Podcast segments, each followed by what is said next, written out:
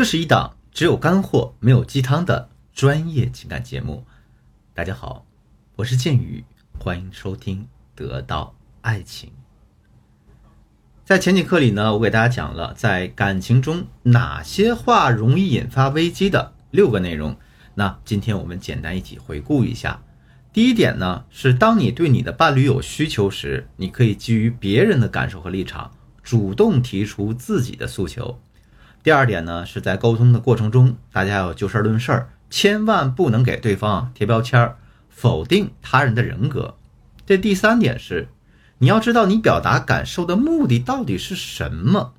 第四点是，我们在与人沟通时，不要提高自己的嗓门，容易给人造成恶劣的印象。第五点呢，如果你坦诚说了你想说的话，对方态度恶劣该怎么办？第六点。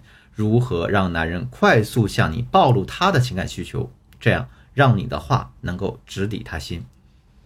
大家在听到这几点的时候，我不知道脑子里有没有想起相关的内容。如果你还觉得这像新课一样的话，那我只能建议你回过头去重新听几遍。那今天的课程我们要讲的内容是：如果你已经身处危机当中了，我们该如何用高情商的方法把它化解呢？第一个办法。洗白。大家知道吵架呀之后第一件事要干嘛吗？两个字儿：洗白。我给大家举个例子啊，我记得我之前给大家举过这样一个例子：我学员跟她男朋友总是因为她前妻的事情吵架啊，两人吵得非常厉害，也经常不欢而散。她都哭着找我来好多次了，问我怎么办。那我就跟她说：“你这时候呢，你要去洗白你自己。”因为你要不洗的话，再多吵几次这样不欢而散的架，你俩准完蛋。但是这东西要怎么洗呢？我让他在吵完架之后，过两天再给这男的发消息说：“哎呀，这两天啊，我妈天天给我打电话，逼我结婚，我觉得我也挺崩溃的。”这事出有因呢。你为什么情绪失控啊？为什么这两天总崩溃啊？啊，因为你妈天天逼婚啊。然后呢，这个男的晚上就给他打电话。大家想想啊，如果你在和伴侣吵完架之后，哪些人是经常通过这个模式进入冷战的呢？是不是你们双方都没有给对方台阶下，所以才进入冷战的呢？那我们想去化解冷战，就要明白为什么我们会去冷战。当你搞懂这个关系之后，紧接着就要先出牌，就像我刚刚说的那个学员一样。听到这儿，有的同学问我说：“老师，如果我出了牌，他还是不理我，该咋办呢？”当然是你等他不理你的时候，你再说呀。记住啊，你这时候绝对不可以发一些和自己好朋友出去玩的特别开心的照片。如果呢，对方正在生你的气，你却玩这么开心，那你这不是刺激对方对你继续进行冷暴力吗？可能他本来还想要不要哄哄你，结果看你玩这么开心，瞬间就不想再搭理你了。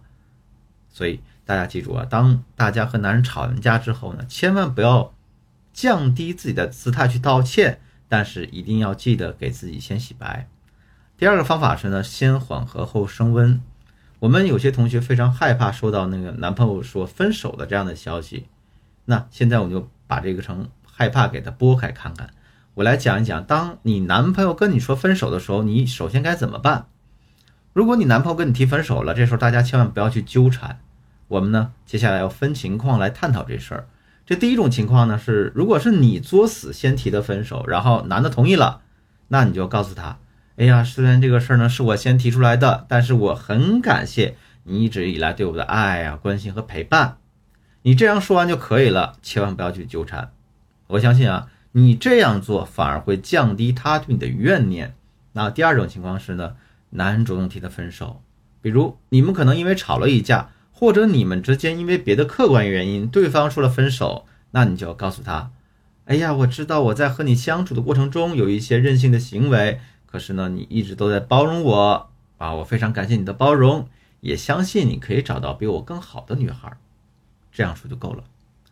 第三种情况呢，是如果因为他有了别的女人来跟你摊牌分手，那你就更不能去纠缠了。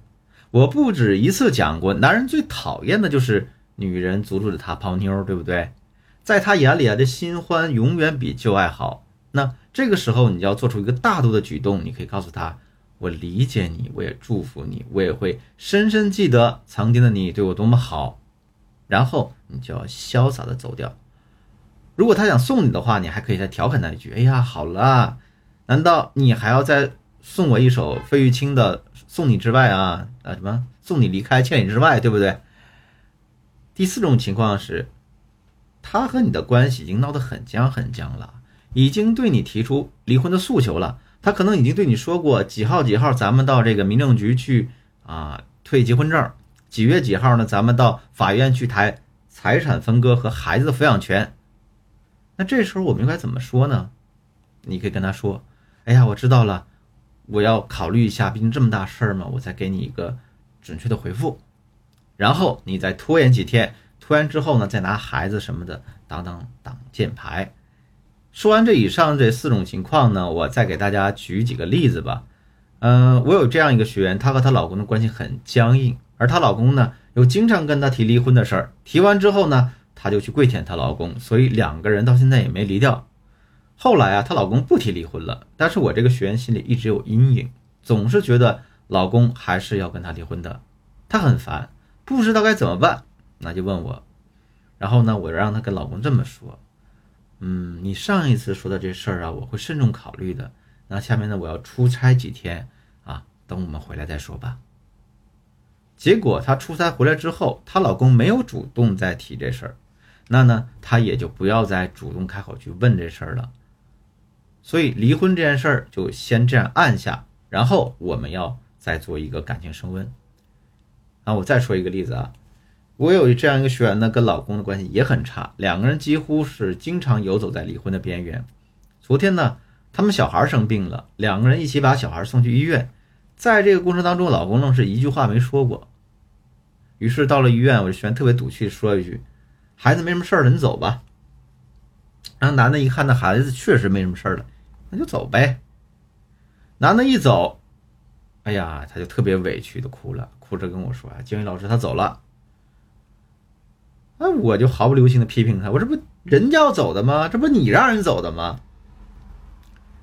监狱老师一直跟大家说啊，说我可以承诺的是帮你去拯救你的感情，对吧？做你的知心闺蜜啊。但是有一件事我不能承诺的，就是如果你犯了错误还屡教不改，那我不能承诺我也是一直惯着你，还对你那么温柔。嗯，为了你好嘛，必须得把你的错误绑过来。所以我在批评他完之后呢。让她立刻给她老公发了个消息说：“啊，这孩子啊一直哭着喊爸爸，我抱不住了。”啊，老公就秒回：“啊，行，等会儿马上到。”这叫什么呢？这叫借力打力。在婚姻当中，大家一定好利用这个孩子啊这张牌，但是也不能经常用，不然你和你的孩子时间长了都会被他看作他的束缚和捆绑。好了。今天这节课呢，到这就结束了。关于危机的这个系列课程呢，到这也结束了。